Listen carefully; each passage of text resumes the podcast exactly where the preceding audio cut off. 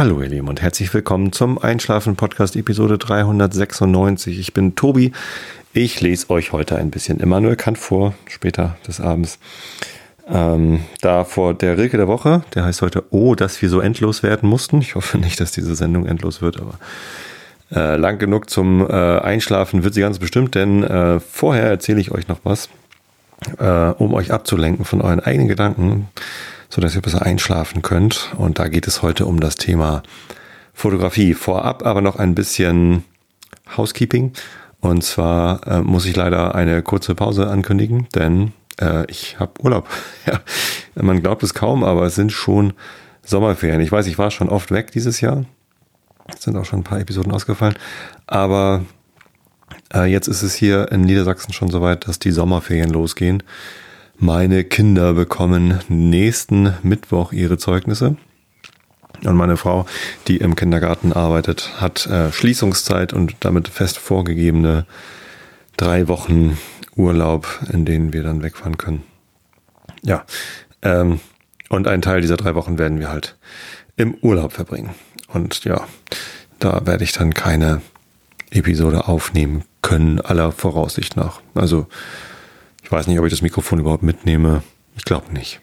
Ich weiß es nicht. Meistens nehme ich ein Mikrofon mit und nehme dann doch nichts auf. Eigentlich kann ich es auch zu Hause lassen. Nächste Woche ist nochmal Realitätsabgleich. Ähm, aber dann ist Pause angesagt. Ich melde mich dann einfach, wenn ich wieder da bin, würde ich sagen. Ja, okay. Gut. Und darüber hinaus gab es noch irgendwas zum Thema Housekeeping. Irgendwas wollte ich euch noch kurz mitteilen.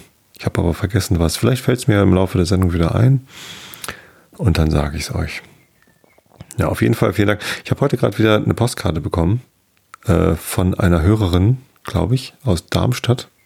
Was ein Hörer oder eine Hörerin? Ich glaube, eine Hörerin aus Darmstadt mit einem, ich meine, französischen Post also äh, französischen Briefmarke. Das hat mich ein bisschen irritiert. Aber fand ich natürlich total schön. Ich bekomme total gerne Post aus dem Ausland.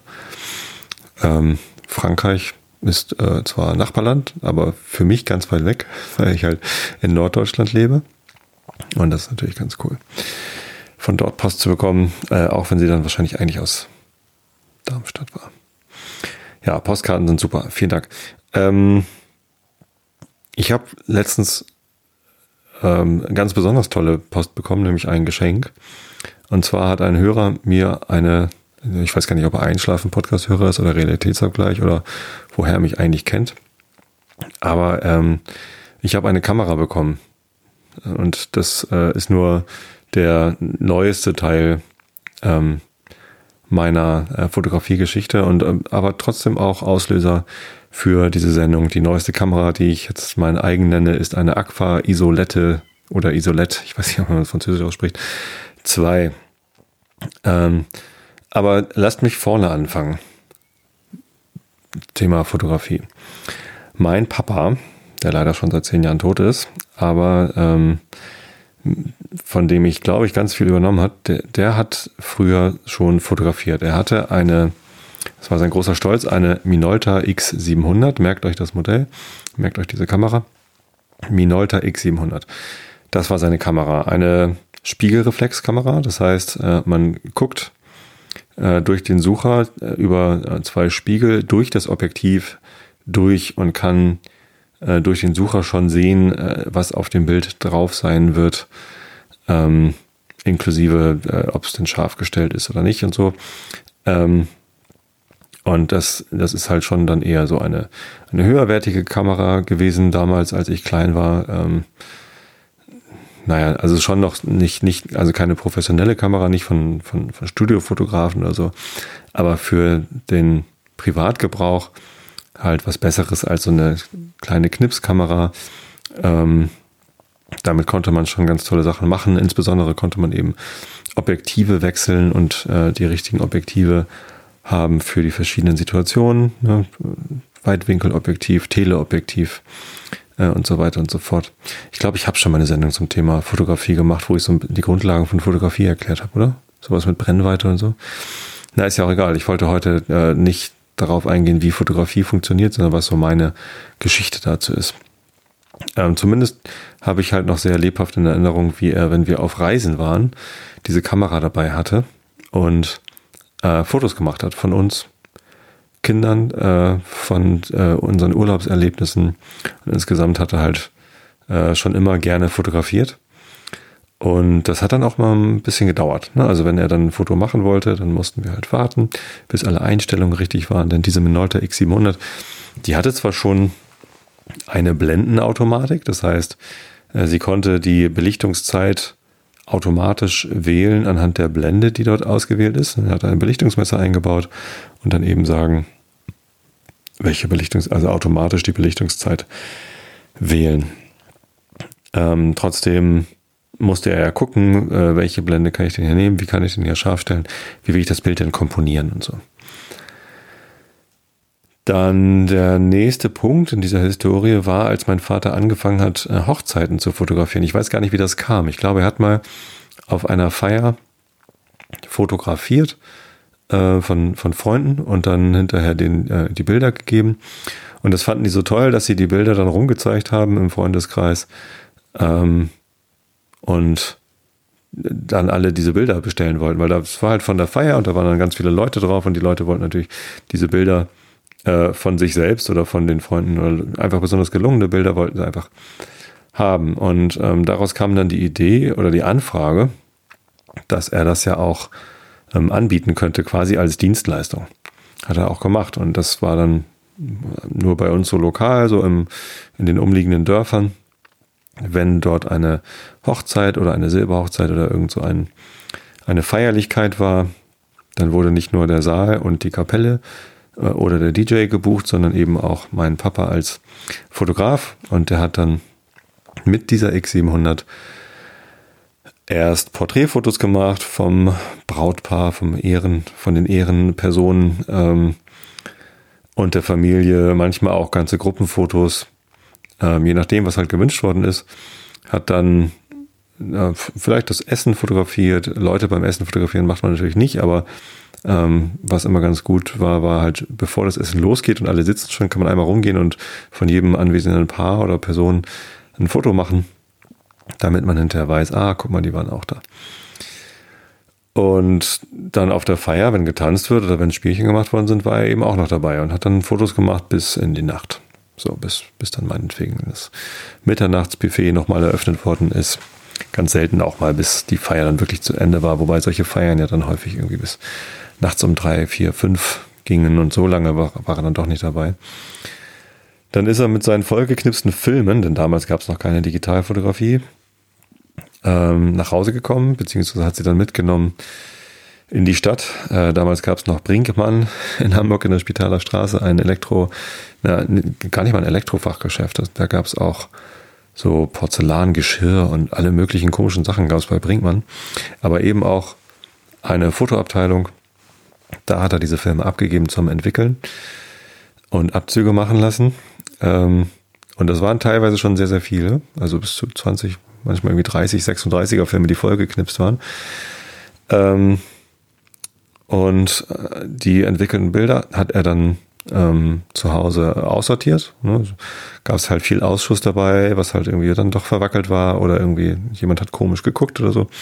Und aus den schönsten Bildern hat er ein Album gemacht, hat er eben auch äh, ein, ein hübsches Album mit so Stecktaschen irgendwie äh, besorgt und so ein Album zusammengestellt und dann ähm, auf die, also Ne, dann steckten die Bilder da in so Taschen drin und auf die Taschen eine kleine Aufkleber gemacht mit einer Bestellnummer, also Filmnummer und Bildnummer.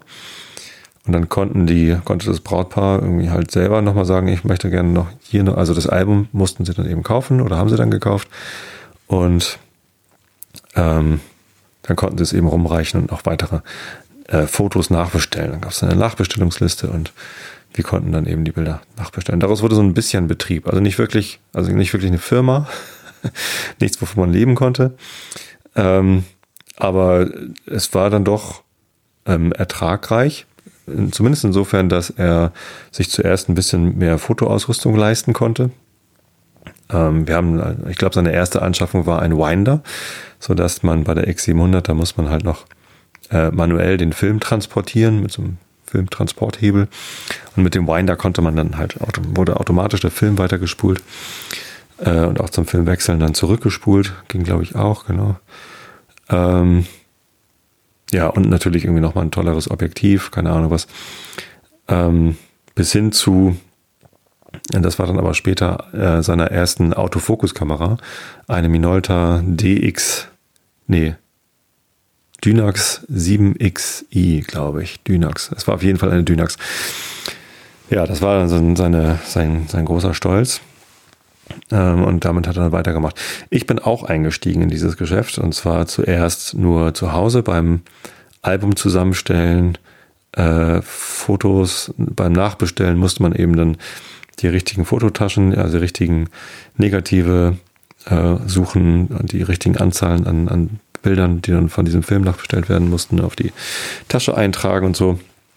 Ja, ein bisschen so administrativer Aufwand. Haben mir dann ein paar Taler zu meinem Taschengeld dazu verdient. Äh, das war ganz nett. Und als ich dann ähm, alt genug war, bin ich äh, selbst losgezogen. Das erste Mal mit meinem Papa zusammen und dann auch allein zu solchen Feiern und habe dann eben seinen Job da auch mitgemacht. Und er hat mir dann zu Hause geholfen, die Bilder zu sortieren und so.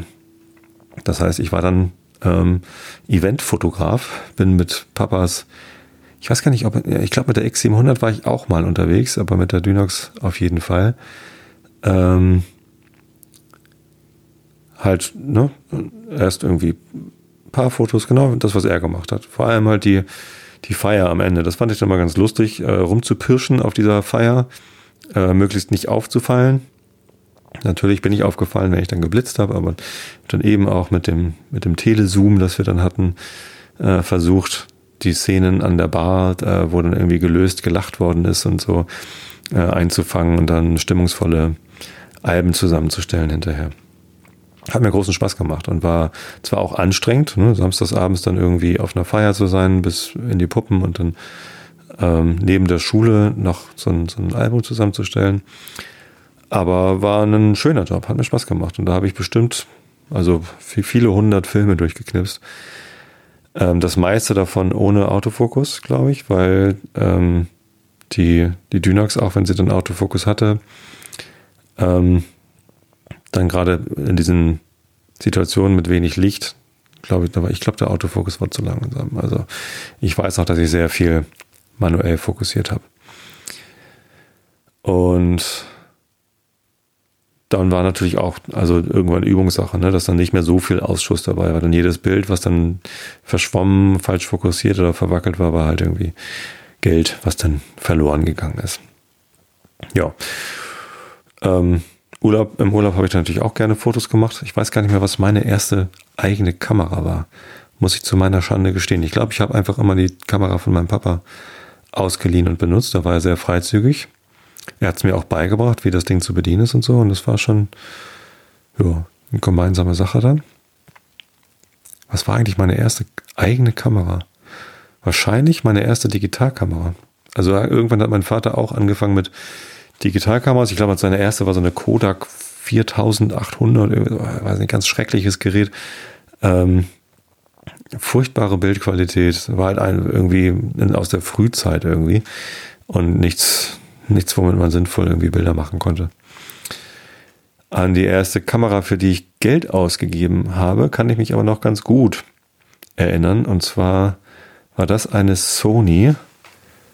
Ja, das müsste ich doch nochmal eben googeln. Ich bin mir nicht ganz sicher mit dem Modell Sony F505.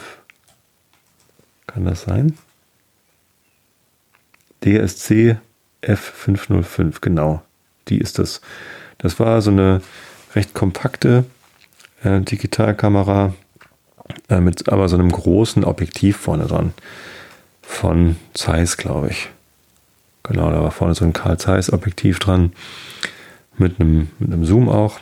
Ähm, und einer Lichtstärke, die so ganz okay war, glaube ich. Und das war lange Zeit so mein, mein größter Schatz dann, dass ich irgendwie, ja, also die hatte keinen Sucher, das war so ein bisschen schade.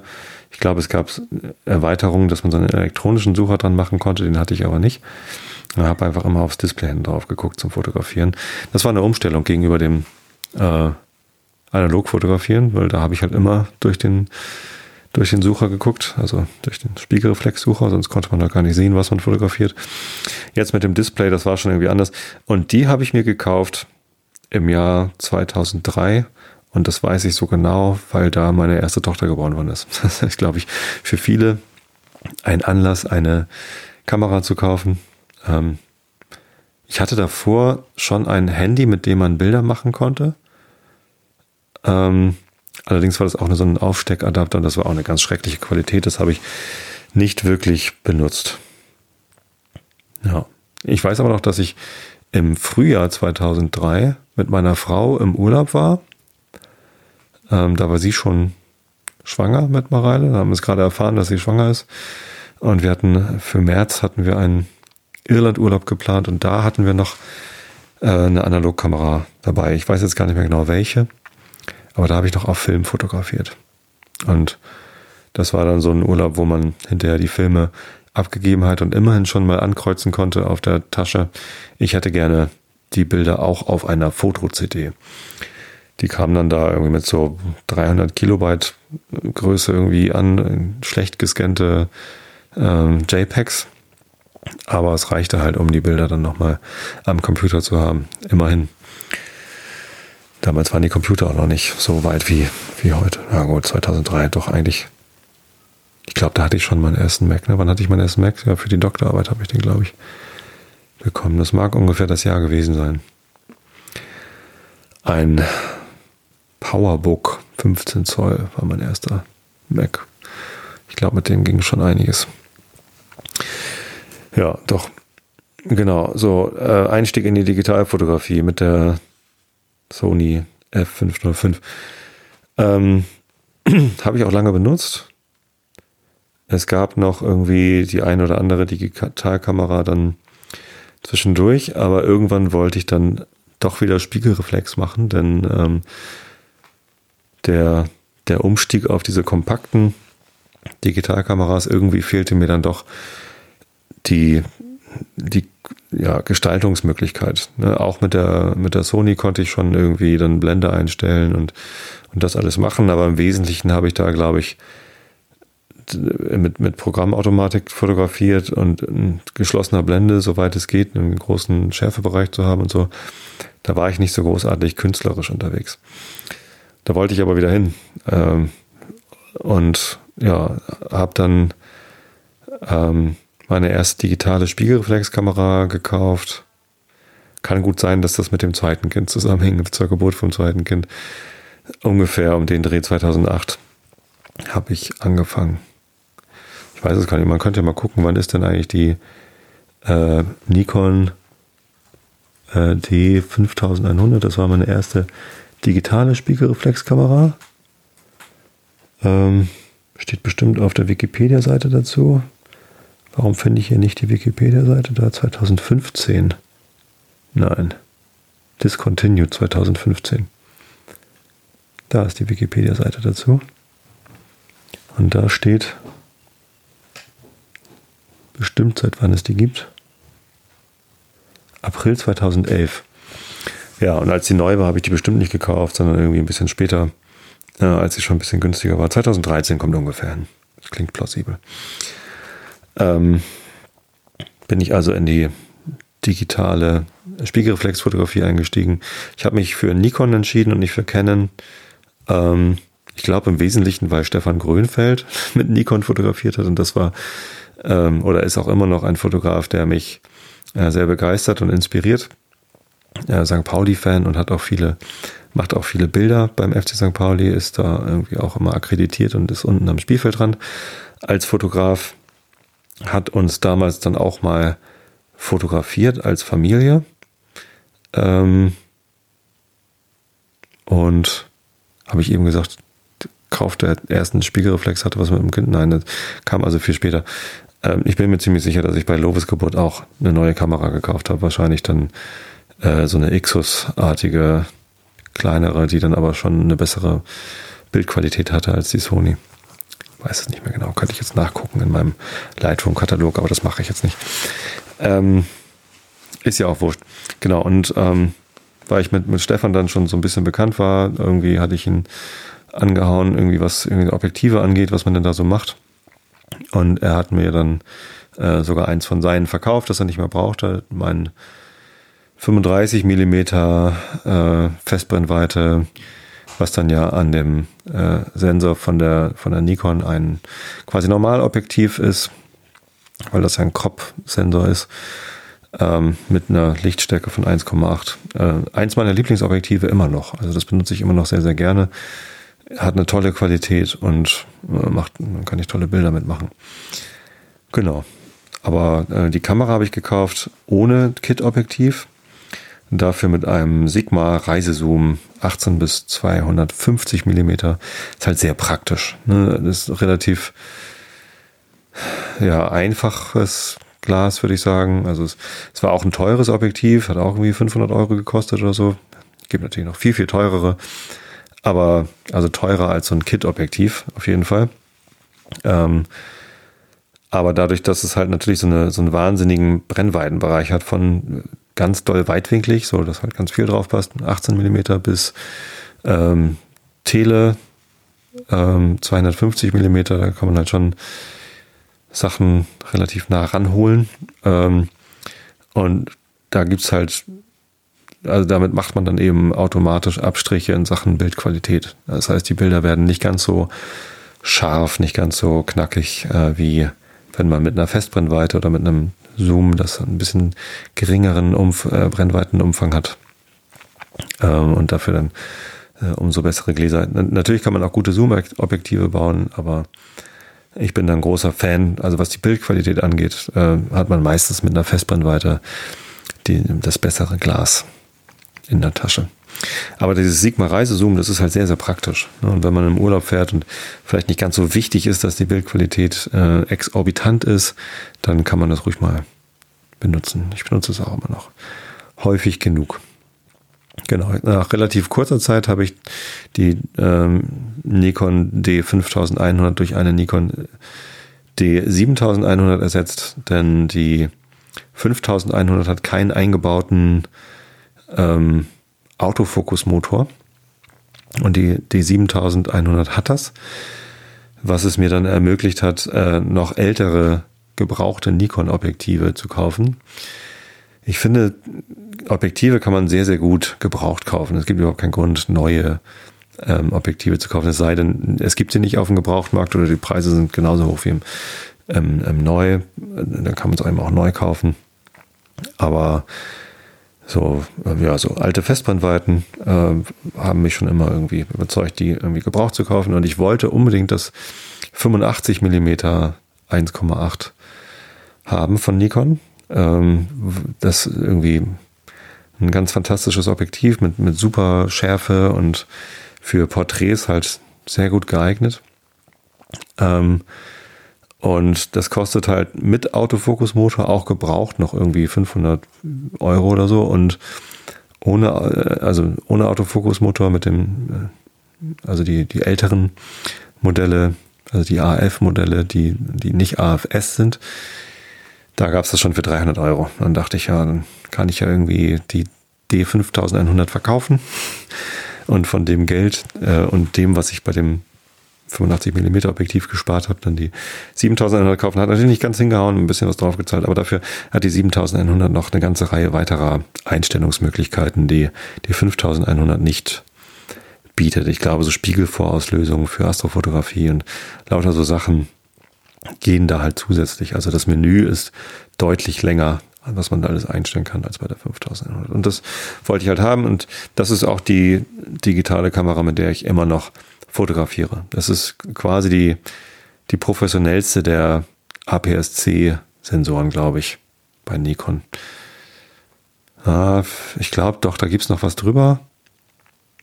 Ähm, aus den dreistelligen gibt's glaube ich, auch irgendwas mit APS-C-Sensor, also mit dem kleineren Sensor, was irgendwie gut ist. Aber also das ist zumindest die, die professionellste APS-C-Kamera, die ich irgendwie brauche. Und das ist eine ganz tolle Kamera, Nikon D7100. Ähm, Habe ich eigentlich keinen Grund, den, da einen Upgrade zu kaufen. Ja, damit mache ich viele Bilder. Ich fotografiere gern Menschen, also Porträts. Ich fotografiere gerne äh, auch Landschaften im, im, im Urlaub, mache ich natürlich Landschaften. Ähm, ich, ich mag auch gerne mal komische äh, Konstellationen fotografieren einfach. Ich habe öfter mal die Kamera dabei, wenn ich durch die Stadt gehe und dann mit dem 85 mm Festbrennweitenobjektiv ähm, versuche ich halt irgendwie bestimmte Blickwinkel irgendwie einzufangen und so. Gelingt mir nicht immer besonders gut, aber naja, mache ich halt so. Ähm, Astrofotografie ist natürlich nochmal so ein Sidetrack, da habe ich glaube ich auch schon extra Sendungen zu gemacht. Damit habe ich dann irgendwann angefangen, als ich mir das ähm, Teleskop gekauft habe. Ähm, mittlerweile mache ich glaube ich weniger Astrofotos mit dem Teleskop als mit dem Fisheye-Objektiv, das ich mir dann nochmal gekauft habe, 10,5 Millimeter, äh, Blende 2,8. Ähm, mache ich sehr, sehr gerne. Aber ist nochmal ein kompletter anderer Track. Ähm, ja, und meine Kinder bekommen natürlich äh, von mir genauso mit, wie schön Fotografie ist und was man alles machen kann, wie ich es damals von meinem Vater mitbekommen habe. Und da ist natürlich auch dann der Wunsch nach Kameras. Die haben auch beide Kameras. Ähm, meine ältere Tochter hat eine kleine Nikon, ich weiß gar nicht, wie die heißt. Das ist halt so eine kompakte Digitalkamera, relativ einfach, macht ganz ordentliche Bilder. Ist gar nicht so verkehrt. Aber sie sieht natürlich, was ich da habe und ähm, hat dann auch Interesse, auch solche Bilder zu machen, wie ich sie mache. Und meint halt, sie braucht auch eine so große Kamera, um Bilder zu machen. Wir haben irgendwann noch eine zweite Digitalkamera gekauft, auch mit APS-C-Sensor, habe ich von einem Arbeitskollegen ab, abgekauft und zwar eine ähm, Sony, wie heißen die? Pen, nee, nicht Pen, äh, Habe ich gerade nicht im Kopf. Naja, so eine äh, spiegellose Systemkamera.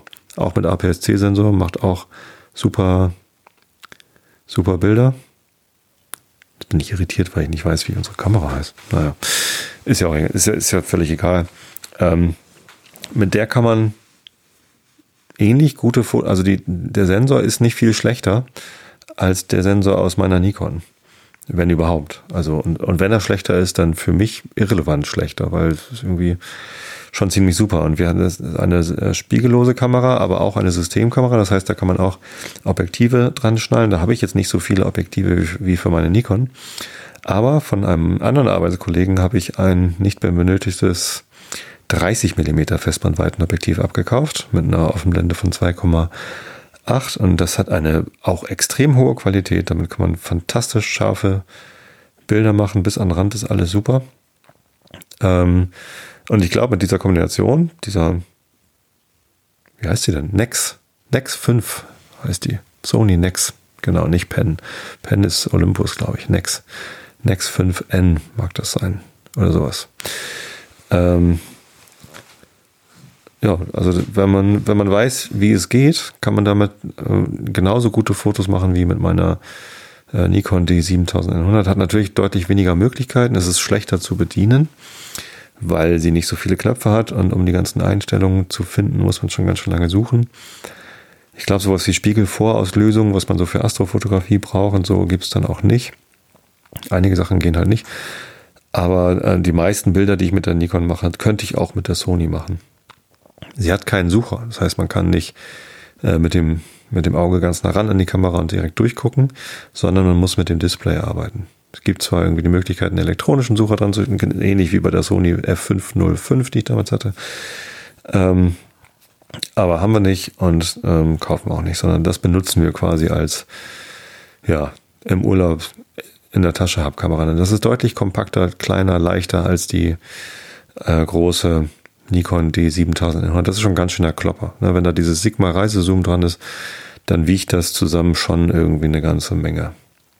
Und man kann sie halt nicht in die Jackentasche stecken, sondern man muss halt extra eine Kameratasche dabei haben. Die, die Sony Nex 5, die passt in die Jackentasche. Ja, ähm, aber meine Tochter sagt, nee, sowas will sie nicht haben, sondern sie will halt eine Kamera, also so eine wie die Nikon haben, so eine große. Ähm, und was denkt ein Vater, wenn ein Kind sowas haben will? Natürlich ans eigene Upgrade. Ist ja klar. Ähm, also habe ich mal geguckt, okay, wenn ich meiner Tochter jetzt also diese 7100 gäbe, gäbe, also in der äh, Möglichkeitsform, was würde ich denn dann als nächstes Upgrade kaufen wollen? Und da eine weitere APS-C-Kamera für mich dann nicht mehr in Frage kommt, also mit diesem kleineren Sensor, ähm, es aber mittlerweile auch fast erschwingliche Vollformatsensoren gibt. Also da ist dann der, der Sensor, mit dem das Bild aufgenommen wird, in der Kamera genauso groß wie ein Negativ aus einem Kleinbildfilm. Ähm, habe ich da mal geguckt und da gibt es dann die Nikon D750, die ich dann sehr interessant fand, die dann auch noch so Features hat wie Wi-Fi, dass man das Bild irgendwie äh, gleich aufs Handy übertragen kann und danach bearbeiten kann und ne, dann irgendwie auf Instagram scheren kann oder so. Ähm, und Qualität ist, glaube ich, dann irgendwie gar kein, gar kein Diskussionspunkt mehr. Das ist irgendwie alles top, was man da so bekommt. Ich habe jetzt gesehen, Sony bringt gerade eine neue Kamera raus. Nee, äh, ja, Sony, die Alpha 9. Eine äh, Vollformatkamera der, der Extraklasse. Die macht dann sowas wie 20 Bilder pro Sekunde in der, in der Serienfunktion. Hat irgendwie 500 irgendwas Autofokuspunkte oder also unfassbar viele Autofokuspunkte und einer der schnellsten Autofokusmechanismen, die irgendwie jeweils erdacht, jemals erdacht worden sind. Keine Ahnung. Ähm, die ist wahrscheinlich am ehesten so für Sportfotografen interessant. Sportfotografie habe ich auch mal probiert, hatte auch schon die Kamera mit im Fußballstadion.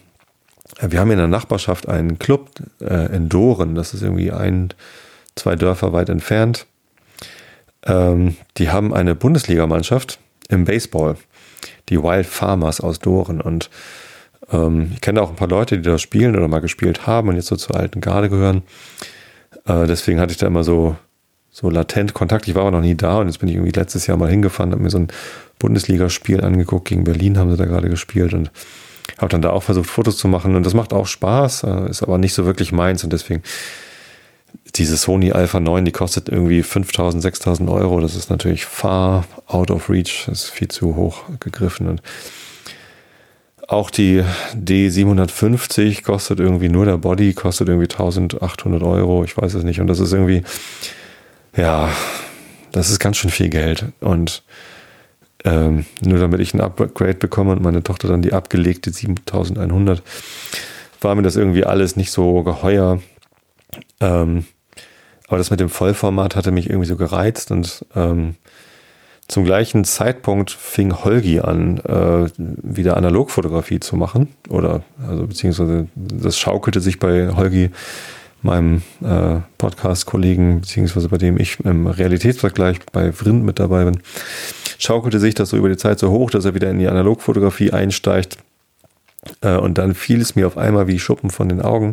Hatte mich bisher immer da, dagegen gewehrt, wieder in die Analogfotografie einzusteigen, weil ich dachte nee, ich, ich bin halt Digitalfotograf, analog ist lange her und wollte ich gar nicht wieder hin, aber dann bei diesem Wunsch nach Vollformat fiel mir ein, ich habe ja eine Vollformatkamera. Nämlich äh, in der Schublade liegen die alte Minolta X700. Also mein, meines Vaters Kamera, mit der er mich damals als Kind äh, bei unseren ersten Mallorca-Urlauben, ne, wir waren in den 80er Jahren irgendwie zwei, dreimal auf Mallorca weil Freunde von uns da eine Wohnung hatten. Und dann konnten wir in dieser Wohnung wohnen. es war noch bevor da der große Tourismusboom losgelegt hat in Cannes Picafort, war diese Wohnung und äh, es gab ein einziges Hotel in Cannes Picafort, das irgendwie von Neckermann betrieben worden ist. Und äh, auf diesen Urlauben hat er mich mit dieser Kamera fotografiert. Äh, nicht nur mich, natürlich auch meine Brüder und alles. Ähm, und die hatte ich äh, geerbt. Als mein Vater gestorben war, habe ich die an mich genommen. Äh, mein Bruder Florian äh, hat sich die Objektive geschnappt, die guten.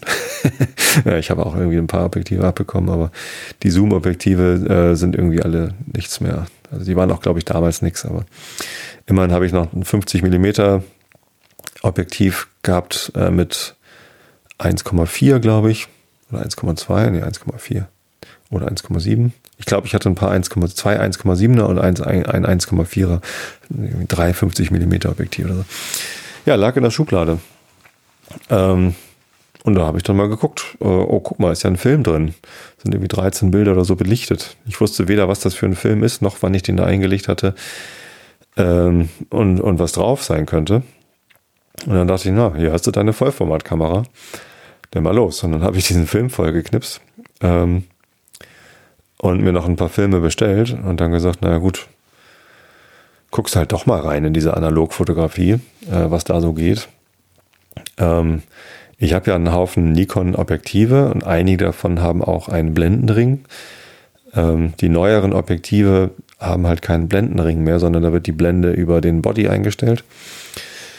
Ähm, aber die mit Blendenring, die kann man auch noch an alten äh, Bodies betreiben, weil der mechanische Anschluss bei Nikon hat sich irgendwie seit 700 Jahren nicht geändert. Also der F, das F-Bajonett, keine Ahnung, seit wann es das gibt. Also da, da findet man kaum, man findet kaum Nikon-Objektive, die, die nicht an beliebige andere Nikon-Bodies ranpassen. Nur ist halt die Frage, äh, wie viel der Automatik äh, und wie viel vom Objektiv man benutzen kann. Ne? Von den neuesten Objektiven, wo kein Blendenring dran ist, kann man halt an alten Kameras, wo die Blende nicht mit dem Body gesteuert werden kann, die kann man dann nur in, ich glaube, Offenblende benutzen. Da ist halt die Blende immer komplett offen. Äh, man kann nicht abblenden. Offenblende ist zwar schön, hat man immer schönes Bokeh, einen geringen Tiefenschärfebereich, aber manchmal muss man halt abblenden, weil das Licht zu hell ist oder man ein bisschen mehr Tiefenschärfe braucht. Schärfentiefe, was auch immer. Ist, glaube ich, egal, welches Wort man verwendet. Ähm, ja, aber ich hatte halt das, also das 85 mm zum Beispiel, mein, mein Lieblingsobjektiv. Das hat einen Blendenring. Habe ich ja extra das ältere Modell gekauft. Das 35er leider nicht, aber äh, irgendwas war da noch, genau. Äh, ach so, das 80 bis 200. Hat das eigentlich einen Blendenring? Ich weiß es gar nicht. Ich habe gar nicht geguckt. Zumindest äh, habe ich dann nach, ähm, nach Nikon Bodies geguckt, was nimmt man denn da, um, um diese Objektive äh, zu benutzen. Ähm, habe aber auch mit dem mit der Minolta, ich meine, da hatte ich jetzt zwar nur ein Objektiv, aber auch damit konnte ich ja erstmal losfotografieren. Habe irgendwie ein paar Filme gekauft, bisschen Fotochemie gekauft und ähm, habe dann äh, diese Minolta äh, und ein paar Filme auch mitgenommen nach Boston und habe dann in, in, auf meiner letzten USA-Reise hauptsächlich analog fotografiert. Ich hatte auch die Sony Nex 5N mit für die, für die Hemdtasche sozusagen. Äh, und falls ich mal was fotografiere, wo ich jetzt nicht irgendwie, also wo ich einfach rumknipsen will, als ich zum Beispiel oben auf dem Prudential Tower war, habe ich ähm, hauptsächlich digital fotografiert, um irgendwie möglichst viele Bilder da zu machen. Also wo es dann um Masse statt um Klasse geht, habe ich dann irgendwie digital fotografiert. Ähm, aber also ja, das hat mir halt wahnsinnig viel Spaß gemacht, dann da irgendwie durch, durch Boston zu laufen und auch Analogfotos zu machen. Ähm, die habe ich allerdings dann nicht selber entwickelt, sondern die habe ich eingeschickt zu Photo Impacts und die sind mittlerweile auch angekommen. Da wollte ich einfach auf Nummer sicher gehen, dass die richtig entwickelt werden und dann auch gut eingescannt werden. Da gab es halt so ein, so ein Bundle aus Entwicklung und Einscannen. Das war dann irgendwie ganz praktisch.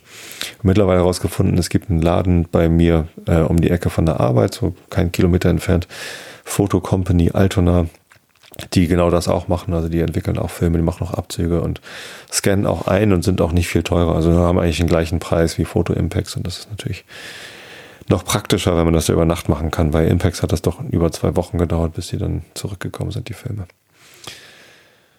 Ja, und für, min, für die Nikon habe ich mittlerweile einen, einen, großen Stapel an, an Bodies hier liegen. das ist ganz lustig. Äh, den ersten hat mir der Stefan Grönfeld ausgeliehen. Der äh, hatte sich gemeldet und gesagt, hier, ich habe eine FM2 und ein äh, Objektiv hat er auch noch, ein 35 Millimeter äh, 1,4 glaube ich sogar, also ein richtig tolles Objektiv. Ähm, hat er mir dann ausgeliehen, damit ich ausprobieren konnte, äh, vor allem mit dem Body und dann meinen anderen Objektiven, ob ich da wieder Spaß dran finde. Und ja, habe ich. Also das hat richtig Spaß gemacht. Ich habe dann irgendwie ähm, ja eine F510 heißt die. So komisch, dass die Zahlen also ähnlich sind, ne? Ne, 501, Entschuldigung. Nicht von Sony, jetzt von, von, von Nikon. F501 war, äh, ist ein, ein analoger Spiegelreflex Fixbody mit eingebautem Winder, total cool. Und eine Blendenautomatik gibt es da auch. Also ungefähr so das, was die Minolta X700 auch kann, plus Winder. Und natürlich der Möglichkeit, meine Nikon-Objektive anzuschließen. Ähm, ähm, habe ich dann auch äh, auf Leihgabe zugeschickt bekommen von, von einem Hörer und ihm dann irgendwie günstig abgekauft, weil funktioniert gut, macht Spaß, so, äh, ist halt günstig und, und frisst kein Brot sozusagen. Und, äh, ich glaube, das ist dann auch genau die richtige Kamera für meine Tochter, wenn ich die dann angefixt bekomme mit Analogfotografie. Denn so eine Blendenautomatik ist schon ganz praktisch. Und das mit dem automatischen Filmtransport ist auch ganz cool. Aber eine äh, Nikon FM habe ich mir dann auch noch gekauft, weil das hat mir gefallen, dass man so ganz ohne Batterie, die hat zwar eine Batterie, aber ähm, die ist nur für den äh, Belichtungsmesser, der einem sagt, ob man denn gerade eine gute Einstellung hat zu dem Licht, was gerade vorherrscht. Äh, aber einstellen muss man halt alles noch manuell. Äh, und man kann und, und, und auslösen funktioniert halt auch manuell. Also das, das braucht halt nicht die Batterie. Man, man kann die kom komplett auch ohne Batterie benutzen, die Kamera. Fand ich ganz schick. So eine FM kostet auf, auf Ebay irgendwie 90 Euro oder so. Das ist auch nicht, auch nicht die Welt. Ja, macht Spaß. Und da bin ich jetzt halt am, am kleinen Bild Vollformat fotografieren und ausprobieren und Schwarz-Weiß-Film selber entwickeln ist auch kein, kein Hexenwerk. Da habe ich irgendwie so ein, so ein Starter-Set von, von Photo Impacts mir geklickt. Das war irgendwie auch nicht viel Geld und ein bisschen Chemie äh, ist schnell erlernt. Ich hatte dann ziemlich einen Respekt vor, aber stellt sich raus, ist alles gar nicht so schlimm und man kann auch gar nicht so viel, wahnsinnig viel verkehrt machen. Wir hatten letztens in der Firma eine Party. Ich arbeite ja für Adobe und wir haben ein neues Stockwerk dazu gemietet und haben so eine Einweihungsparty gemacht.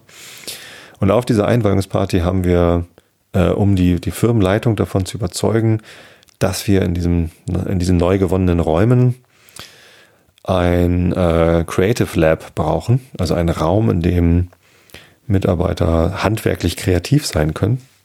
Mit einem 3D-Drucker, mit einer kleinen Fräse vielleicht, mit irgendwie einem Lötkolben, bisschen Arduino-Geraffel und so. Ähm, vielleicht auch mit einem Fotolabor, dass man irgendwie, ich meine, wir sind die Firma, die Photoshop herstellt und Lightroom und bei uns in Hamburg wird tatsächlich Lightroom Mobile entwickelt. Also wir haben nicht nur irgendwie Vertrieb und so, sondern wir haben äh, auch ganz viel Softwareentwicklung und Lightroom Mobile wird größtenteils bei uns in Hamburg entwickelt. Und dann dachte ich, na, piek sich mal die Lightroom Mobile Entwickler an. Ich kenne die alle nicht so persönlich, habe da nicht so viel Kontakt und bring mal zu dieser Party äh, meine meine Entwicklungssachen mit, ne? dass wir nicht Lightroom Mobile machen, sondern quasi Darkroom im Mobile auf dieser Party. Stellt sich raus, das machen die auch alle. Natürlich auch alles oder viele davon sind begeisterte ähm, Hobbyfotografen. Einer von dem ähm, langweilt sich sogar schon bei Fotografie, weil das macht ja auch in der Firma irgendwie das Thema. Der macht jetzt Film, also Super 8 äh, Film. Nicht, nicht, nicht Fotografie-Film, sondern Film-Film und entwickelt den auch selber. Also das ist natürlich dann nochmal eine, eine Stufe weiter sozusagen. Ich hatte zumindest mein Kram dabei, äh, die FM und ein Objektiv und ein bisschen bisschen Fotochemie und dann haben wir auf dieser Party fotografiert und Film entwickelt und es war ein Heidenspaß, äh, weil, weil ja, der entsprechende Kollege das eben dann auch aus dem FF konnte. Ähm, und ja, es ist irgendwie ganz nett so als Inspirationsquelle für, für die Arbeit. Und was, was war dann noch? Ach ja, genau. Ich habe dann natürlich irgendwie mit dieser neuen Begeisterung, wiedergewonnenen Begeisterung für Analogfotografie ähm, mich auch wieder noch vermehrt dann um, um Informationen gekümmert. Ich habe schon, schon länger mal in den Podcast von Chris Marquardt reingehört, Happy Shooting, ein Fotografie-Podcast, äh, der halt äh, viel in die Tiefe geht. Ähm, es gibt unendlich viele Episoden davon, also er macht den Happy Shooting Podcast schon länger als ich den Einschlafen Podcast, glaube ich. Ähm, da gibt es also jede Menge Material. Ich habe da bestimmt nicht alle, also nein, ich habe da nicht, definitiv nicht alle Episoden gehört. Und ich höre auch nicht alle neuen Episoden. Da kommt wirklich jede Woche eine neue Episode. Äh, das schaffe ich gar nicht. Ich höre halt immer mal rein. Äh, wo ich jede Episode gehört habe, ist äh, Vrind Fotografie, wo nämlich Chris Marquardt, eben jener von Happy Shooting, dem Holger Klein, mit dem ich ja den Realitätsabgleich zusammen mache, erklärt, wie Fotografie funktioniert. Und das ist ähm, ein sehr schönes Format, weil das halt auch für Einsteiger geeignet ist. Happy Shooting ist halt für Einsteiger vielleicht eher so mittel geeignet. Da werden zwar auch Sachen für Einsteiger erklärt, aber als Einsteiger ist man, glaube ich, eher erschlagen äh, anhand der Fülle an Informationen, die da vorherrscht. Und Fotografie, Vrind-Fotografie ist ein Podcast, den kann man einfach mal von vorne bis hinten durchhören. Gibt, glaube ich, noch gar nicht so viele Episoden, ähm, wo halt ähm, erstmal Schritt für Schritt auch in längeren Episoden erklärt wird, wie funktioniert das Ganze eigentlich, was ist das und ähm, worauf muss man so achten und so weiter und so fort. Das ist äh, ein sehr schönes Format von den beiden. Da höre ich eigentlich jede Episode mit großer Freude. Und jetzt gibt es noch einen weiteren neuen Podcast von Chris Marquardt zusammen mit seiner Freundin, ich glaube verheiratet sich nicht, Moni, die auch einen Fotografie-Podcast hat, die Monis Motivklingel. Ähm, habe ich erst ein, zwei Mal reingehört. Ich weiß gar nicht, ob da oder wie häufig da neue Episoden kommen. Ähm, Stecke ich nicht so drin. Aber die beiden, also Moni und Chris, machen jetzt äh, den neuen Podcast absolut analog. Heißt genauso wie ein Buch, das die beiden geschrieben haben zum Thema Analogfotografie. Und ähm, das ist ganz nett, weil die ein Format entwickelt haben, wo sie ganz kurze Episoden machen. Also die dauern alle so zehn Minuten, Viertelstunde und ähm, geben halt immer so einen ganz kurzen Einblick in einen Teilbereich der Analogfotografie. Also wie entwickelt man einen Film? Wie geht man mit Rollfilm um? Keine Ahnung. Also solche, solche Sachen, so Fragen, die man sich dann so stellt. Und das ist halt sehr, sehr praktisch, dass man da so einen sehr leichtgewichtigen, einfachen Einstieg bekommt. Ähm, also Hörempfehlung für alle Analogfotografen. Absolut analog von Chris Marquardt und Moni. Ähm, ja, ein weiterer Podcast, den ich noch, wo ich jetzt gerade so am Podcast empfehlen bin, auch zum Thema Fotografie, ist äh, die neueste, äh, die aktuelle, jetzt gerade aktuelle Episode aus äh, Anekdotisch Evident. Das ist ein Podcast auch aus der Familie sozusagen, nämlich die Kada, also die Freundin von Holger, Katrin Rönecke, hat er zusammen mit Alexandra Tobor, ähm, Buchautorin und ebenfalls äh, Podcasterin und quasi ähm, ja, Kollegin auch bei Vrind, die macht da die Vrindheit mit Holger Klein zusammen. Die beiden haben ein neues Podcast-Format gestartet, anekdotisch evident. Ich glaube, die vierte Episode ist es jetzt, die es da gibt, äh, behandelt das Thema Fotografie. Die machen zu jeder Episode machen sie ein Thema und versuchen das in ihrer eigenen Tiefe ähm, zu beleuchten. Äh, das ist eine sehr schöne Episode, weil es überhaupt nicht um Technik geht. Äh, es geht um, überhaupt nicht um, wie fotografiert man und wie funktioniert das Ganze, sondern es geht allein um, ähm, was bedeutet Fotografie für mich, für die Gesellschaft, äh, was kann Fotografie auslösen, wie kann Fotografie eingesetzt werden und so weiter. Und das äh, ist äh, dann halt erfrischend anders als alle anderen Fotografie-Podcasts, die ich bisher so gehört und jetzt eben gerade erwähnt habe. Ja. Diese Episode reiht sich da wahrscheinlich ein, weil hier geht es ja auch nicht so sehr um Technik. Ich habe zwar jetzt viel Technik aufgelistet, aber eigentlich auch nur, um euch zu erklären, wie ich dahin gekommen bin, wo ich jetzt bin. Ähm, absolut analog. Es gibt ein Slack-Team, Slack ist sowas, eigentlich sowas ähnliches wie Irk, also ein Chat-System eigentlich, aber mit einem ganz schicken Client. Und es gibt ein äh, Slack-Team zu Happy Shooting, glaube ich. Dem, also zumindest irgendwie so ein Chris Marquardt Slack. äh, und in diesem Happy Shooting äh, Slack-Team gibt es auch ein Analog-Channel. Ähm, und da bin ich jetzt auch mit drin und lese da nicht alles und mache nicht alles mit irgendwie, aber ähm, habe mich da halt mal so vorgestellt und habe dort verlautbaren lassen, dass ich ähm, auch gerne mal, ähm, ne, wenn ich jetzt schon auf Vollformat bin, was in der Analog, äh, was in der Digitalwelt Vollformat äh, ist. Es gibt zwar auch noch größere Formate in der Digitalwelt, das ist aber, ich mag gar nicht drüber reden, aber so Hasselblatt oder so hat also noch größere Sensoren mal verbaut. Das ist nichts, nichts Sinnvolles, was man irgendwie sinnvoll kaufen kann. ich weiß, irgendwie, Menschen könnten sich statt einer Luxusjacht auch sowas kaufen, wenn sie, wenn sie wollten. Ich weiß aber nicht, wie viele Menschen es gibt, die das dann tun.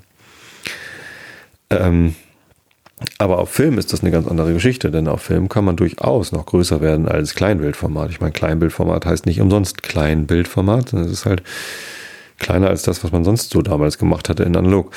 Und äh, das Mittelformat ähm, ist eine Sache, die durchaus zugänglich ist. Das heißt, die Kameras äh, sind erschwinglich und das Filmmaterial ist erschwinglich und das ist gar nicht so abwegig, wenn man analog fotografiert, da auch mal reinzugucken. Da habe ich gefragt, so hey, hat jemand ähm, einen Tipp oder hat jemand eine, eine Kamera, äh, wo komme ich dran?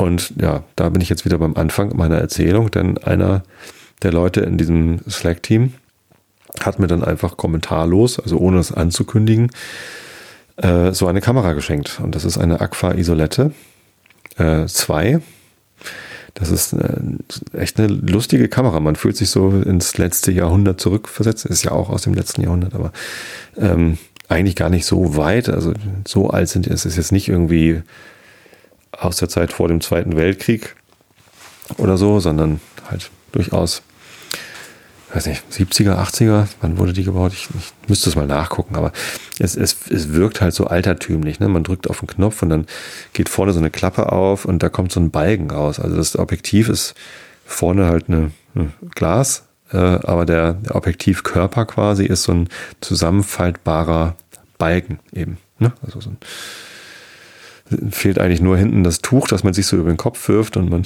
sieht halt wirklich aus wie aus, aus altertümlichen Filmen irgendwie. So wurde damals fotografiert. Ja, und ähm, das ist eine, eine Kamera mit, mit sehr, sehr einfacher Technik. Da wird hinten so ein Rollfilm reingelegt und den dreht man dann von Hand da durch, muss halt genau gucken, bis zu welcher Stelle drehe ich denn hier, um den Film an der richtigen Stelle zu belichten musste ich dann erstmal alles lernen, wie das denn jetzt geht. Ich habe zum ersten Mal in meinem Leben überhaupt einen Rollfilm eingelegt. Wie gesagt, früher habe ich Kleinbild fotografiert.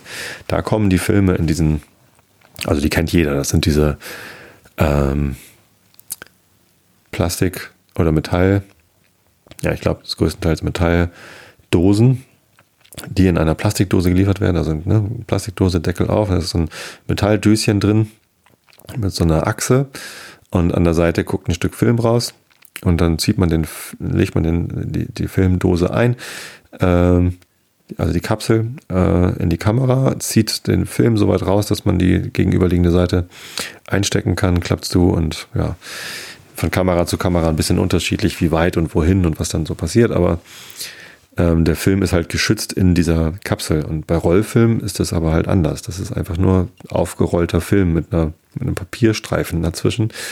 Und wie man damit jetzt so richtig umgeht, äh, musste ich halt auch erstmal lernen, wie man ja richtig einlegt und transportiert. Und ja, als ich dann den ersten Film belichtet hatte am Sonntag, musste ich dann auch erstmal googeln, wie nehme ich die denn jetzt raus, ohne dass, dass ich irgendwas falsch mache.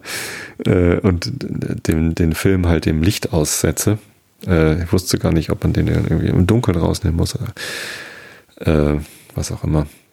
Naja, äh, will ich jetzt auch gar nicht erklären, wie das alles geht. Letztendlich habe ich es geschafft und jetzt äh, auch dann selbst entwickelt. Ich habe mir einfach irgendwie einen Stapel Rollfilm bestellt.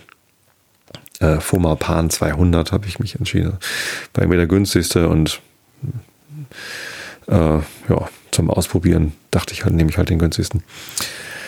Und das macht Spaß. Und jetzt habe ich halt hier äh, Negative rumliegen im Format 6 x 6 Zentimeter. Und das ist halt ganz anders als Kleinbild. Kleinbild ist, glaube ich, 36 mal 24 Millimeter. Ähm, und da ist jetzt dieses Mittelformat halt schon irgendwie so, so bummelig viermal so groß. Und das ist, das ist beeindruckend, solche, solche, solche Negative jetzt halt selbst zu entwickeln. Es geht halt genauso wie Kleinbild entwickeln. Tust, äh, muss man irgendwie aufspulen, in die Dose tun, Chemie drauf, bisschen hin und her und so. Und das, das ist nicht schlimm, das ist einfach. Ähm, ja, und jetzt, jetzt kann ich Mittelformat fotografieren. Leider habe ich es mit dem, mit dem Fokus nicht hingekriegt. Also nichts an dieser Kamera funktioniert automatisch. Äh, am wenigsten natürlich der Fokus. Das heißt, man hat vorne einen, einen Drehrad am Objektiv, wo man die Entfernung einstellt, aber man hat keine Möglichkeit zu überprüfen, ob es denn jetzt scharf ist. Bei Spiegelreflexkameras, auch wenn man manuell fokussiert, kann man halt durchgucken und sieht, ob es scharf gestellt ist oder nicht. Und bei dieser Kamera eben nicht. Da hat man zwar einen Sucher, wo man ungefähr den Bildausschnitt äh, überprüfen kann, aber man guckt eben nicht durchs Objektiv durch und kann eben auch nicht genau sehen, was jetzt auf dem Film landet und insbesondere nicht, ob es denn scharf ist. Ja, muss ich noch mal gucken, äh, woran das jetzt lag, dass das jetzt alles unscharf geworden ist. Äh, möglicherweise ist was mit der Kamera. Die kann man dann möglicherweise aber noch mal justieren. Könnte ein Bastelprojekt werden. Aber ähm, ja, das ist irgendwie der aktuelle Stand. Ich habe angefangen mit Mittelformatfotografie und äh, das schockt. Also das ist echt total cool, macht mir, macht mir viel Freude. Äh, vielen lieben Dank an eben jeden Hörer, der mir da äh, diese Kamera geschickt hat. Äh, ebenso großer Dank natürlich an alle anderen, die mich jetzt hier gerade inspirieren und äh, unterstützen in meiner wiedergefundenen Freude an Analogfotografie. Und ja, übrigens habe ich äh, auch nicht zum ersten Mal Film entwickelt. Also nicht nur, dass ich früher schon sehr, sehr viel analog fotografiert habe. Also wahrscheinlich habe ich mehr Analogfotos gemacht als Digitalfotos, obwohl ich in meiner Lightroom-Bibliothek, da sind irgendwie so 35.000 Bilder drin. Ich glaube, ja, vielleicht habe ich auch schon ein paar mehr Digitalfotos gemacht als analog. Aber also durch diese ganze Hochzeitsfotografie damals habe ich halt wahnsinnig viele Auslösungen auf analog schon gemacht. Ähm, und auch entwickelt habe ich schon mal. Und zwar, also selber Film entwickelt. Und zwar hatte ich mal in einer Projektwoche, damals in der Orientierungsstufe, das gab es damals noch, fünfte Klasse oder sechste Klasse, ich weiß es nicht mehr. Ähm, aber in einem dieser Jahre, 2000, äh, 1900, 2000, ja, ja, schön wär's, äh, 1986, 1987, irgendwann so, habe ich mal eine Projektwoche gemacht zum Thema Fotografie. Äh, und da haben wir auch analog fotografiert und selbst Filme entwickelt und auch selbst äh, Vergrößerung gemacht. Also selber die Fotos abgezogen. Ja, jetzt lerne ich das erneut, ähm, ein paar Jahre später. Ähm, wie gesagt, die Fotografie funktioniert noch. Das Entwickeln lerne ich dann jetzt wieder. Nicht schwierig. Äh, ein Vergrößerer habe ich auch schon. Äh, auch günstig auf Ebay geschossen. Kann ich vielleicht auch demnächst mal ein, ein echtes Foto machen. Ja, mal gucken, wo die Reise mich noch hinführt. Ähm, der Chris Marquardt und Emoni, die haben letztens einen Planfilm verschenkt, weil sie den auch geschenkt bekommen haben. Äh, und da habe ich auch ein bisschen Planfilm zugeschickt bekommen von den beiden. Äh, damit habe ich vor, äh, Lochkamera-Experimente zu machen. Gucken, was mir damit gelingt. Also selbstgebaute Lochkameras. Bestimmt was Lustiges mit den Kindern. Mal schauen, mal schauen, mal schauen. Ja. Ich bin gespannt. Ähm, ja, so viel zu meiner Fotogenese. oh, ich sehe, ähm, der Rilke der Woche ist doch wieder äh, wörtlich gemeint. Denn das hier ist endlos. Ich gucke einmal eben in den Chat, ob da noch irgendwas war. Denn auch diese Sendung wird natürlich live gestreamt. Nö, da gibt es keine, keine aktiven Frage Streams. Der Kimonis ist ganz lieb am Shownotes schreiben. Herzlichen Dank. Äh, und die Monja hat mir wieder ein hübsches ähm, Episodenbild gezeichnet heute. Herzlichen Dank. Kann ich jetzt mal den Rilke der Woche vorlesen. Der heißt heute Oh, dass wir so endlos werden mussten. Übrigens, ähm, das Plugin, das ich verwende, um diesen Podcast in WordPress zu veröffentlichen, Podlove, hat so eine Analysefunktion, so eine interne, ähm, die mir halt anzeigt, wie viele Episoden es schon gibt ähm, und wie so die durchschnittliche Länge ist. Und die durchschnittliche Länge einer Einschlafen-Podcast-Episode ist im Moment 40 Minuten. Ich habe aber so das Gefühl, dass die letzten Episoden alle immer eine Stunde lang sind. Und ich weiß nicht warum. Vielleicht liegt es an dem Rhythmus, dass ich irgendwie so selten aufnehme. Früher habe ich ja sehr häufig aufgenommen. Zweimal die Woche, einmal die Woche, keine Ahnung, ganz am Anfang sogar noch viel häufiger. Mittlerweile bin ich auf alle zwei Wochen runter und dann auch irgendwie noch so mit so Unterbrechungen durch Reisen. Ähm, möglicherweise ist es dadurch so lang, aber so ein Thema wie heute, Fotografie, hätte ich eigentlich auch schneller durchkriegen können, theoretisch. Aber irgendwie komme ich halt doch immer ins Labern. Na, ich weiß, dass ihr es mir nicht übernehmt, aber ich glaube, ähm, also dass sie so lang sind, die Episoden. Ich glaube, es ist nicht nötig, weil die Leute, die den Podcast tatsächlich zum Einschlafen verwenden, schlafen eh schneller ein als, als nach einer Stunde, hoffentlich. Ähm, und für die, die nicht unbedingt aber einschlafen wollen oder müssen, ist es ja dann vielleicht auch egal, äh, ob es jetzt eine Stunde ist oder nicht. Ich glaube, eine Dreiviertelstunde reicht auch. Oder irgendwas zwischen 40 und 50 Minuten. Ich glaube, das mache ich mir mal als Ziel. Die nächste Podcast-Episode nicht ganz so lang werden zu lassen. Wobei, da gibt es dann ja wieder Reisebericht. Ach, ich sehe schon. es wird schwierig, dieses Ziel zu verfolgen. Endlos endlose Podcast-Episoden. Oh, dass wir so endlos werden mussten, jetzt aber wirklich. Rilke der Woche. Oh, dass wir so endlos werden mussten, immer noch entfalten, um entfalten. Und wir haben unserer Kälte Krusten lange, lange für den Grund gehalten. Und ob wir uns aneinander binden und in Furcht uns immer fester fassen und uns langsam wie von Brunnenwinde weiter in uns selber gleiten lassen, keine kann mit ihren blassen, blinden Händen tastend unsere Tiefen binden. Jo. Tiefen ist übrigens der Regler, den ich in Lightroom am häufigsten bediene, glaube ich. Wenn ich Fotos mache digital, mache ich sie meistens so ein bisschen unterbelichtet also mit der Belichtungskorrektur so minus 0,3, minus 0,7. Äh, weil ich irgendwie mit leicht unterbelichteten Fotos besser zurechtkomme als mit leicht überbelichteten Fotos. Wenn ich aber leicht unterbelichtet, dann muss ich meistens die Tiefen, also die, äh, die, die Schattenbereiche so ein bisschen anheben. Ja, da muss ich so ein bisschen an dem Tiefenregler äh, Richtung äh, nach rechts schieben. Aber meine Lieblings-Lightroom-Regler sind noch eine Episode für sich vielleicht. Die Haze, sag ich nur. Und Clarity.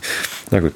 Ähm, kommen wir zum Herrn Kant. Habe ich lange nicht vorgelesen. Muss jetzt wohl mal wieder sein.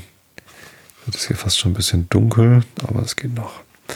Wir sind auf Seite 495 das ist Seite B 570. Erläuterungen der kosmologischen Idee einer Freiheit in Verbindung mit der allgemeinen Naturnotwendigkeit. Augen zu und zugehört. Ich habe gut gefunden, zuerst den Schattenriss der Auflösung unseres transzendentalen Problems zu entwerfen, damit man den Gang der Vernunft in Auflösung desselben dadurch besser übersehen möge. Jetzt wollen wir die Momente ihrer Entscheidung, auf die es eigentlich ankommt, auseinandersetzen und jedes besonders in Erwägung ziehen. Das Naturgesetz, dass alles, was geschieht, eine Ursache habe, dass die Kausalität dieser Ursache, das ist die Handlung, da sie in der Zeit vorhergeht und in Betracht einer Wirkung, die da entstanden, selbst nicht immer gewesen sein kann, sondern geschehen sein muss, auch ihre Ursache unter den Erscheinungen habe, dadurch sie bestimmt wird und dass folglich alle Begebenheiten in einer Naturordnung empirisch bestimmt sind, dieses Gesetz, durch welches Erscheinungen allererst eine, eine Natur ausmachen und Gegenstände eine Erfahrung abgeben können, ist ein Verstandesgesetz, von welchem es unter keinem Vorwande erlaubt ist, abzugehen oder irgendeine Erscheinung davon auszunehmen, weil man sie sonst außerhalb aller möglichen Erfahrungen setzen, dadurch aber von allen Gegenständen möglicher Erfahrung unterscheiden und sie zum bloßen Gedankendinge und einem Hirngespinst machen würde.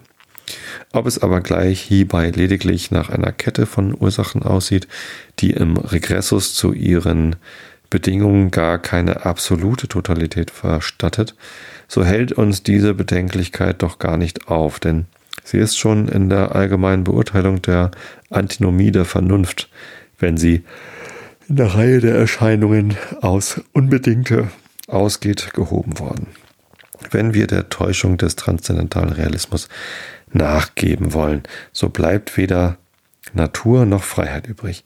Hier ist nur die Frage, ob, wenn man in der ganzen Reihe aller Begebenheiten lauter Naturnotwendigkeiten anerkennt, es doch möglich sei, eben dieselbe, die einer Seite bloß bloße Naturwirkung ist, doch andererseits als Wirkung aus Freiheit anzusehen oder ob zwischen diesen zwei Arten von Kausalität ein gerader Widerspruch angetroffen werde. Unter den Ursachen in der Erscheinung kann sicherlich nichts sein, welches eine Reihe schlechthin und von selbst anfangen könnte.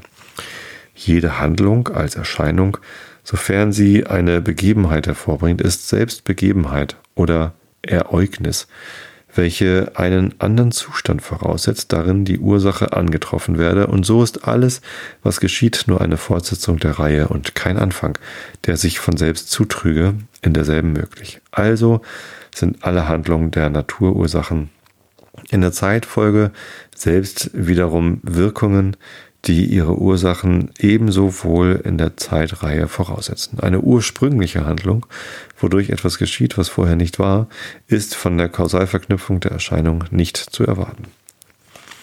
Ist es denn aber auch notwendig, dass, wenn die Wirkungen Erscheinungen sind, die Kausalität ihrer Ursache, die nämliche Ursache selbst, auch Erscheinung ist, lediglich empirisch sein müsse?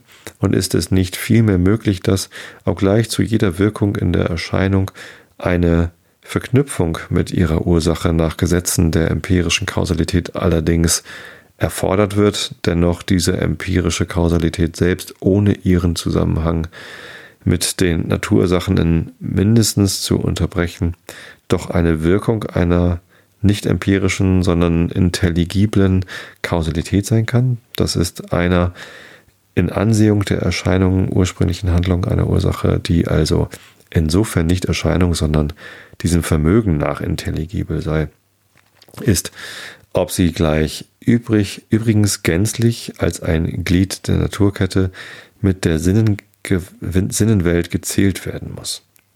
Wir bedürfen des Satzes der Kausalität der Erscheinungen untereinander, um von Naturbegebenheiten, Naturbedingungen, das ist Ursachen in der Erscheinung zu suchen und angeben zu können. Wenn dieses eingeräumt und durch keine Ausnahme geschwächt wird, so hat der Verstand, der bei seinem empirischen Gebrauche in allen Ereignissen nichts als Natur sieht und dadurch auch berechtigt ist, alles, was er fordern kann, und die physischen Erklärungen gehen ihren ungehinderten Gang fort. Nun tut ihm das nicht den mindesten Abbruch, gesetzt, dass es übrigens auch bloß erdichtet sein sollte, wenn man annimmt, dass unter den Naturursachen es auch welche gäbe, gäbe, die ein Vermögen haben, welches nur intelligibel ist, in dem die Bestimmung desselben zur Handlung niemals auf empirischen Bedingungen, sondern auf bloßen Gründen des Verstandes beruht. So doch, dass die Handlung in den Erscheinungen, in der Erscheinung von dieser Ursache allen Gesetzen der empirischen Kausalität gemäß sei. Denn auf diese Art würde das Handeln des Objekts als Causa-Phänomenon mit der Natur in unzertrennter Abhängigkeit aller ihrer Handlungen verkettet sein und nun das Phänomenon dieses Subjekts mit aller Kausalität desselben in der Erscheinung würde gewisse Bedingungen enthalten, die, wenn man von dem empirischen Gegenstande zu dem transzendentalen aufsteigen will, als bloß intelligibel müssten angesehen werden. Denn wenn wir nur in dem, was unter den Erscheinungen die Ursache sein mag, der Naturregel folgen, so können wir darüber unbekümmert sein, was in dem transzendentalen Objekt, äh, Subjekt, welches uns empirisch unbekannt ist, für einen Grund von diesen Erscheinungen und den Zusammenhänge gedacht werde. Dieser intelligible Grund ficht gar nicht mit den empirischen Fragen an, sondern betrifft etwa bloß das Denken im reinen Verstande und obgleich die Wirkung dieses Denkens und Handelns des reinen Verstandes in den Erscheinungen angetroffen werden, so müssen diese doch nichtsdestominder aus ihrer Ursache in der Erscheinung nach Naturgesetzen vollkommen erklärt werden können, indem man bloß empirischen Charakter des, derselben als den obersten Erklärungsgrund befolgt und den intelligiblen Charakter, der die transzendentale Ursache von jenem ist, gänzlich als unbekannt vorbeigeht, außer sofern er nur durch den empirischen als das sinnliche Zeichen desselben angegeben wird. Lasst uns dieses auf Erfahrung anwenden. Der Mensch ist äh, der Mensch ist eine von den Erscheinungen der Sinnenwelt und insofern auch eine der Naturursachen, deren Kausalität unter empirischen Gesetzen stehen muss. Als eine solche muss er demnach auch eine, einen empirischen Charakter haben, so wie alle anderen Naturdinge. Wir bemerken denselben durch Kräfte und Vermögen, die er in seinen Wirkungen äußert. Bei der leblosen oder bloß tier, tierisch belebten Natur finden wir keinen Grund, irgendein Vermögen uns anders als bloß sinnlich bedingt zu denken. Allein der Mensch, der die ganze Natur sonst lediglich nur durch Sinne kennt, erkennt sich selbst auch durch bloße Aperzeption, und zwar in Handlungen und inneren Bestimmungen, die er gar nicht zum Eindrucke der Sinne zählen kann, und ist sich selbst freilich eines Teils Phänomen, anderen Teils aber, nämlich in Ansehung gewisser Vermögen ein bloß intelligibler Gegenstand, weil die Handlung desselben gar nicht zur Rezeptivität der Sinnlichkeit gezählt werden kann. Wir nennen diese Vermögen Verstand und Vernunft. Vornehmlich wird die letztere ganz eigentlich und unverzüglicherweise von allen empirisch bedingten Kräften unterschieden, da sie ihre Gegenstände bloß nach Ideen erwägt und den Verstand danach bestimmt, der denn von seinem zwar auch reinen Begriffen der empirischen äh, einen empirischen Gebrauch macht. Dass diese Vernunft nun Kausalität habe, ich merke, ich werde gerade so müde, um hier sinnvoll weiterzulesen. Äh, machen wir einfach hier einen Cut. Rest dieses Kapitels lese ich euch dann nächstes Mal. Es ist ein recht langer Abschnitt. Ähm, und es ist spät und äh, ich muss ins Bett und vielleicht müsst ihr auch ins Bett. Ich hoffe, dass ihr genügend Schlaf findet. Wenn ihr auch gerne fotografiert, ähm, hat euch diese Episode vielleicht Anreize gegeben, nochmal auf andere Arten und Weisen zu fotografieren.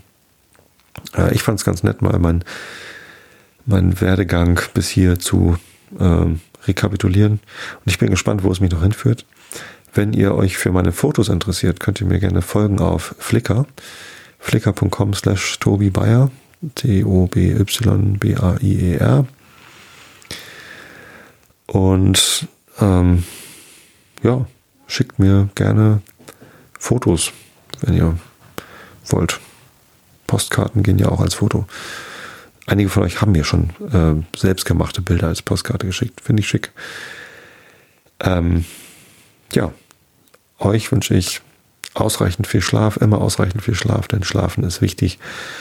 Schlafen ist gesund und ich werde das jetzt auch gleich machen, sobald ich diese Episode für euch hochgeladen habe. Ich habe euch alle lieb. Bis zum nächsten Mal und gute Nacht.